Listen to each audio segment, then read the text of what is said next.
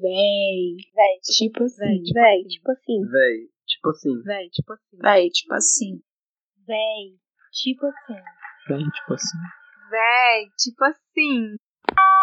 Olá, ouvintes! Hoje é o terceiro e último episódio dessa série de entrevistas, onde cada um dos participantes né, do podcast se reuniu com algum amigo para poder falar sobre algum assunto específico. É, o tema de hoje é K-pop e o seu fandom, então segue aí. A gente tá aqui hoje com o Matheus. Ele vai contar um pouco da história dele e de como ele foi parar na Coreia do Sul. Ele tem um, uma bagagem, assim, muito interessante, porque ele gostava de K-pop já aqui no Brasil, mas quando ele foi para lá, ele viu como é realmente, né, o fandom e, enfim, todas as questões que estão envolvidas com, em, relação a isso. E, inclusive, ele também aparece em vídeos no YouTube. Ele já fez um vlog, mas ele vai falar isso depois, sobre os gostos dele e tudo. Amiga, pode começar aí. Oi, oi, gente, tudo bem? Eu sou o Matheus. É, Eu moro aqui na Coreia, agora já faz dois anos. É, Antes disso, eu tinha vindo para a Coreia é, em 2017 é, por um intercâmbio. Vim aqui, fiz o intercâmbio, gostei, resolvi voltar para fazer meu mestrado. E tô aqui hoje terminando meu mestrado. Se Deus quiser, vai dar tudo certo e eu termino é, no meio do ano que vem. E é, moro aqui na Coreia, gosto de K-pop, já gostei mais, já fui muito fã de K-pop. Hoje em dia eu acompanho algumas coisas, é, ainda tô mais ou menos por dentro do que tá acontecendo, mas eu não tenho é, um fandom específico, uma coisa que me faça é, gastar muito tempo nisso. É, mas o meu primeiro motivo pelo qual eu vim pra cá foi por causa de K-pop. É, eu não tenho vergonha de falar isso, assim. É, eu conheço muitas pessoas que têm vergonha de falar isso, porque acaba que, que sendo é, o motivo real pelo qual a maioria dos estrangeiros estão aqui. Então as pessoas ficam meio que com vergonha de falar, ah, porque eu vim por causa de K-pop. Mas realmente foi a primeira coisa da, da cultura coreana que que impactou, né? Que chamou a atenção das pessoas. E eu vim por causa de K-pop, mas hoje eu tô aqui por outros motivos. Não é, não é só por causa de K-pop, tipo. Cheguei por isso, mas acabei ficando por outras coisas também. É, a educação, conveniência, que é morar aqui.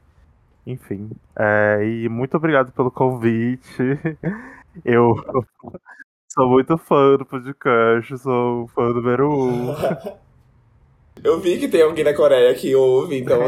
assim, tenho certeza que é você. É, vai- que tem outros fãs coreanos do. É, pode ser, né? Amo! Inclusive, só um adendo aqui, é porque eu comecei a gostar de K-pop porque o Matheus me incentivou. Me mostrou o FX e eu simplesmente amei. Tipo, é um dos meus grupos preferidos.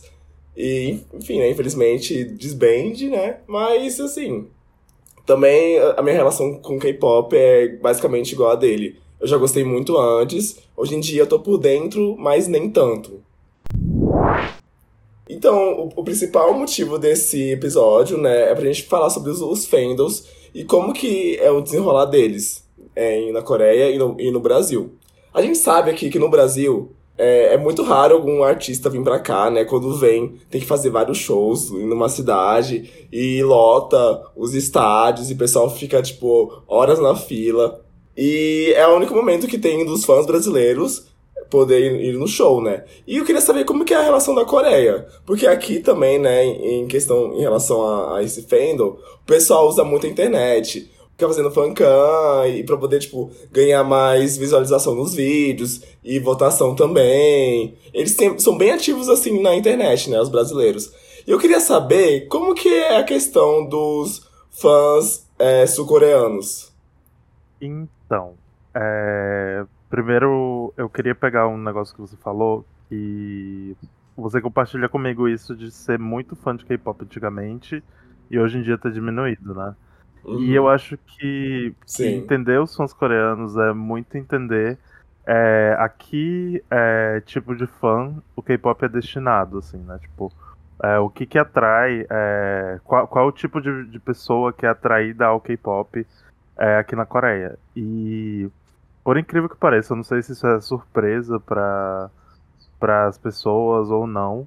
É, o K-pop atrai é, estudantes de ensino médio, é, a entrada da graduação, assim. Então a maioria das, das coisas de K-pop, é, dos, dos vídeos e das músicas são feitas é, para esse esse grupo específico, né? Então talvez seja por isso que é, a gente uhum. não se atraia mais pelo, pelos lançamentos mais recentes, porque é, os idols são mais novos e as músicas são, são diferentes, são mais, tipo, é, uma parada um pouco mais, mais Gen Z, digamos assim, tipo.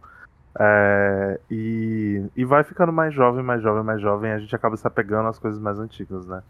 E o fandom de K-pop uhum. na Coreia é basicamente composto por pessoas dessa idade. Eu acho que no Brasil também a faixa etária é parecida, mas o comportamento é bem diferente. É.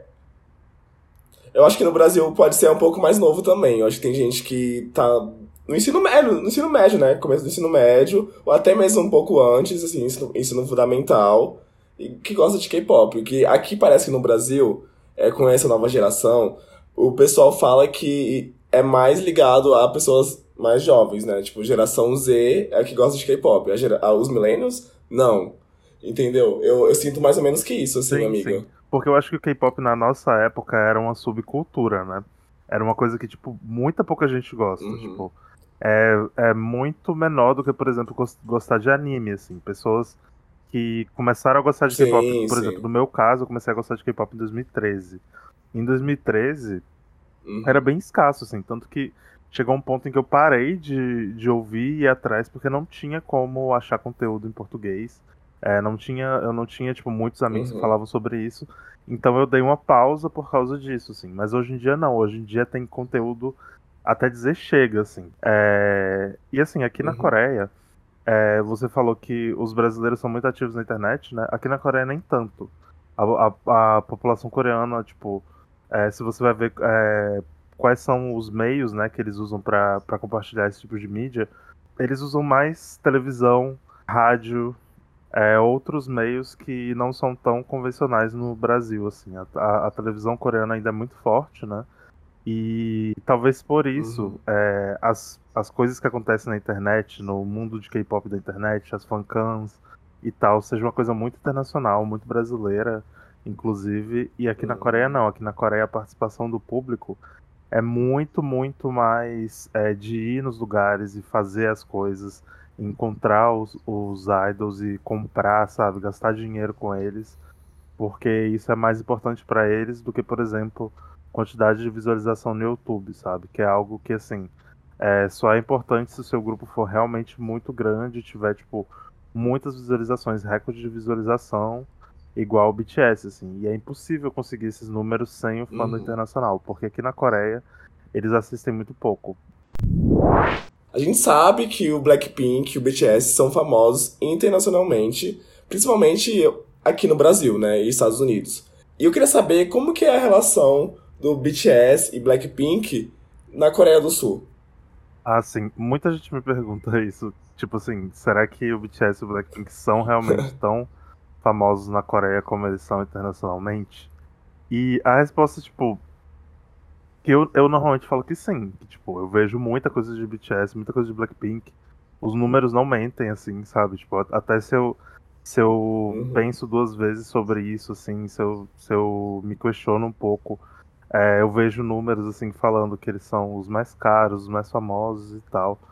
Mas é, eu acho que é mais uma questão de eles não serem exclusivos aqui, sabe? Tipo, eles são muito grandes, são provavelmente os maiores grupos, mas eles não são exclusivos, não é a única coisa que, que os coreanos falam quando falam de K-pop, né? Porque obviamente eles têm muito mais conhecimento do uhum. que do que os brasileiros. E tem uma coisa também que as pessoas não entendem é que é, é diferente o tipo de, de fama deles. De, é, não BTS e Blackpink, mas boy group e girl group, assim.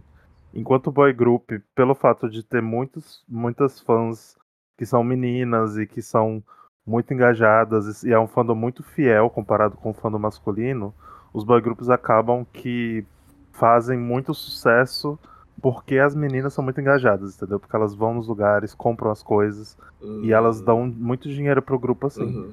E os girl groups, pelo contrário, elas não vendem tanto álbum físico, elas não vendem tanto concerto, os fandoms não são tão grandes, mas elas tocam muito, porque o tipo de música que os, as girl groups tocam, que é o bubblegum pop, né, uma coisa muito mais assim, chiclete e, e um hookzinho e tal, é, é muito mais próximo do que, do que os coreanos gostam, do gosto é, coreano, do que as músicas de boy groups. Então, é, você ouve, por exemplo, muito mais Blackpink do que BTS se você estiver andando na rua, assim.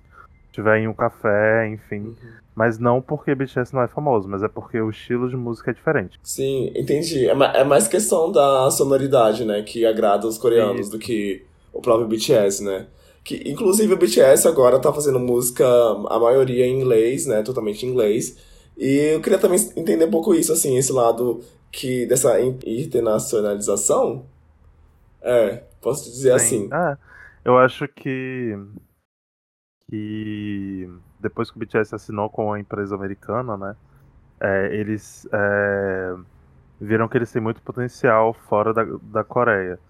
É, e também tem, tem uma questão que aí é, o fandom é, pode falar melhor sobre isso, né, mas é, aparentemente eles têm uma relação muito forte com as armas e eles querem incluir todo mundo, né, e sempre estão nessa tentativa de, tipo, Aham. fazer al- algo que todo mundo consiga ouvir e tal, e eu acho que eles viram que o inglês é a melhor forma de, de conseguir ser mais universal, assim, né? E eles são gigantes, né? Tipo, eles, Sim. eles barraram a Oliver Rodrigo, coitado. Ai, meu Barbaram. Deus. Eu sou muito motorista, não posso falar.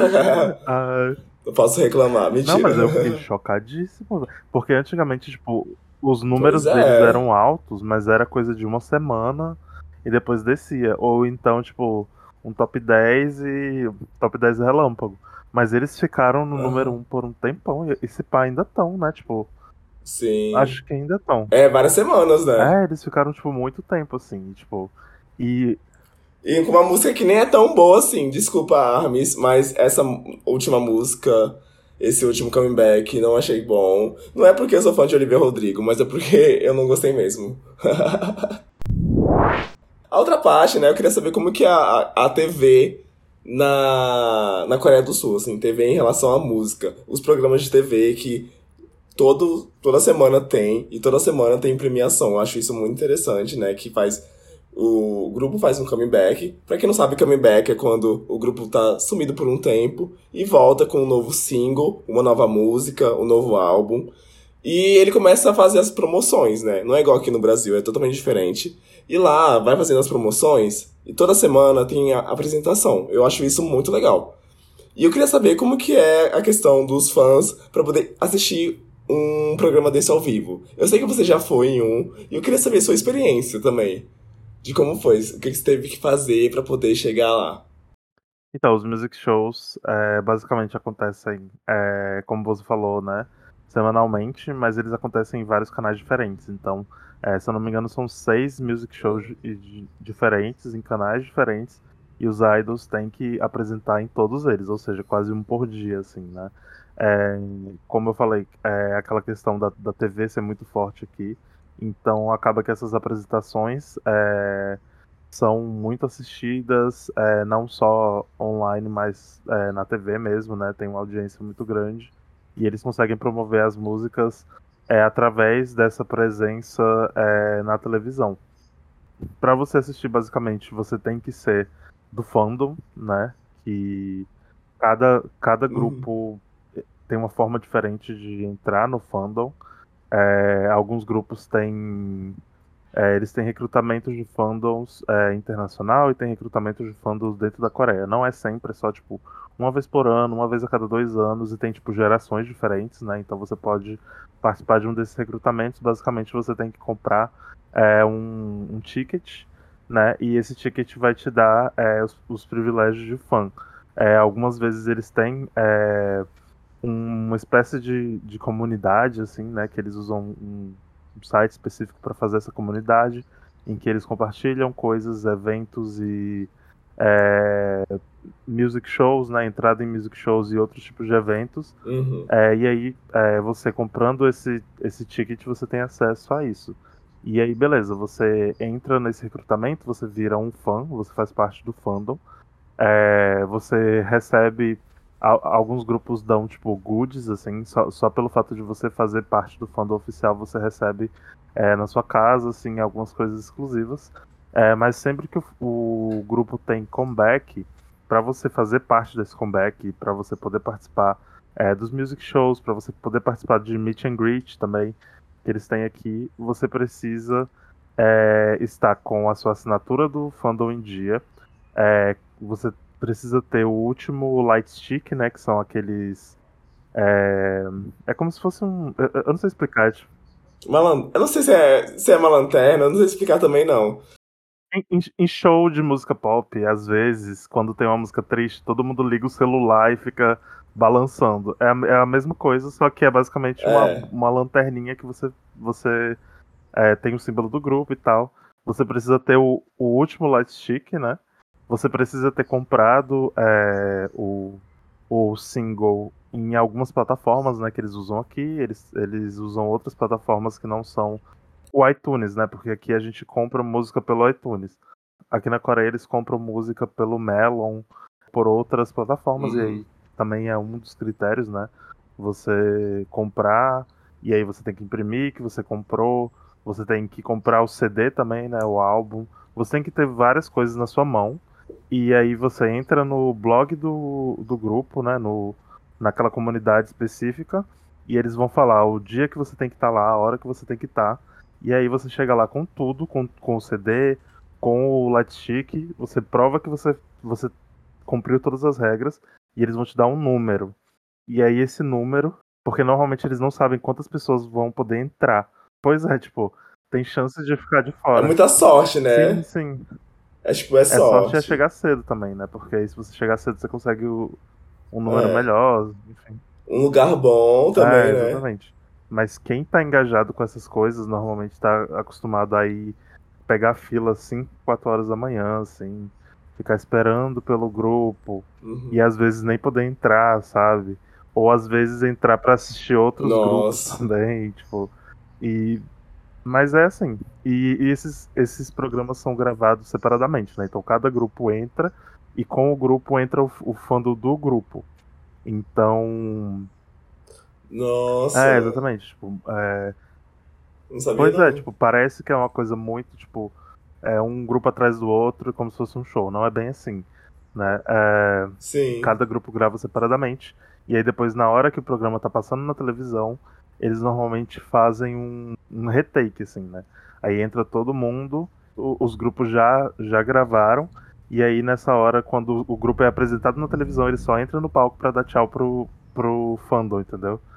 E eu, por exemplo, eu fui duas vezes, né? Uma vez, é, eu fui no The Show e eu fui no Inkigayo. No, no Inkigayo, legal. é, eu fui basicamente porque eu era do fandom do Card. Não sei se você lembra.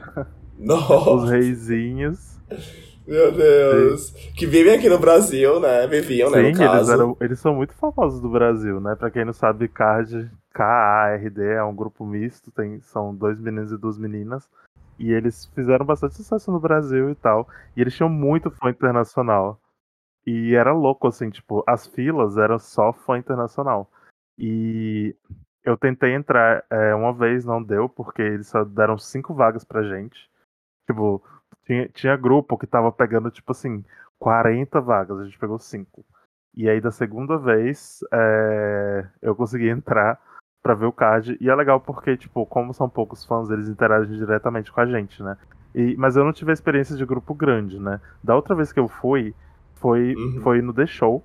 E foi só porque eu era é, estrangeiro. Quando você é estrangeiro, às vezes eles querem os estrangeiros na plateia. É, e aí eles, eles fazem um sorteio separados. É, separado você só tem que ficar de olho é, em empresas de turismo que às vezes faz. Ou então na próprio, no próprio site da, do canal, né? É, é tudo. É divertido. Aham. É massa, né? Porque eu fui pra assistir Twice, né? Eu- é, Knock Knock, quando elas ganharam o primeiro win por Knock Knock, eu tava lá assistindo. E assim, o, o fandom tava uma fila gigante, nem todo mundo conseguia entrar. É, para finalizar o episódio, eu queria te perguntar. Qual é o fandom que você participa? Ou os fandoms, né? Então, eu sou muito conhecido por ser fã da Pitchfork, brincadeira. É, eu sou conhecido, tipo, as pessoas que. Porque eu, eu já fui muito mais ativo, né, no, nesse mundo de K-pop e tal, e foi por causa do FX, né?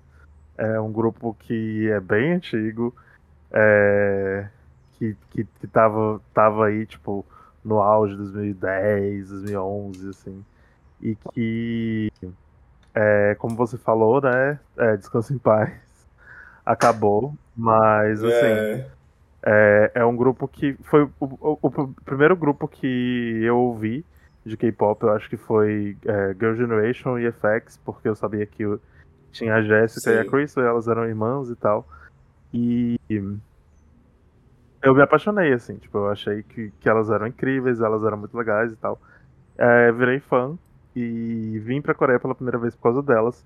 Cheguei aqui sonhando em encontrar elas e acabou que, tipo, é, flopou. Na época que eu vim, foi a época que elas começaram a, a decair, assim. E aí, hoje em dia, eu troquei de fandom, né? Tipo, eu gosto, gosto muito de Twice, gosto muito de Luna. Acho que Twice e Luna são os, os principais, assim, que eu ainda acompanho quase tudo, assim, ainda fico esperando muito os comebacks. É, sou muito fã de NCT também, apesar de não, não me considerar é, um fã de NCT. Mas principalmente Twice, né? Que são os, os Onces, ou Onces, e, e Luna, né? Que são os Orbits. E esses são os meus fandoms, eu acho. Acho que eu não, não me considero mais de nenhum fandom. E FX são os, os Mews, né? Que é o, o clássico. E você, amiga, quais são os seus fandoms? Então, eu também não me considero tão, assim, engajado e participante de algum fandom, mas eu gosto muito de Luna e gosto de Aespa. Ó, demorei pra gostar, assim, odiei o começo, mas gosto bastante agora, hoje em dia. Tô ansioso, assim, pros próximos comebacks. E também gosto de Red Velvet, né? Pra mim, a ASM, que é a empresa, né, ela é uma das melhores, assim, não tem igual. Eu sou fã da SM, eu acho a SM incrível. Não, não tem pra ninguém, assim. Questão Sim. de música, é, É. em De Conceito. conceito. exploração musical. Eu É. acho uma coisa muito foda, porque é, o, o K-pop sempre, sempre. Tipo, eu gosto do K-pop porque tá à frente da música pop, assim. Eu sempre achei acompanhar K-pop muito mais legal do que acompanhar a música pop no geral. E o que a SM faz com as músicas, assim. Vou atrás de produtor da puta que pariu pra, pra produzir as músicas deles. Então, assim, eu acho muito foda a SM incrível, não tem como. Não tem como. Não tem como. Sim. Todos os Sim. grupos da SM, inclusive o Aespa, que também demorou. A gente falou muito mal de Black Mamba, porque é uma bomba, A gente falou. mas Mas, ó, Next Level. Uma música dentro, dentro de outra música, igual eles fizeram. É só incrível. fazer essas coisas, assim. É, não tem igual, não. E assim, o ID, eu sei que a administração não é uma das melhores. Porque, né, amiga, tipo, não tem comeback. É.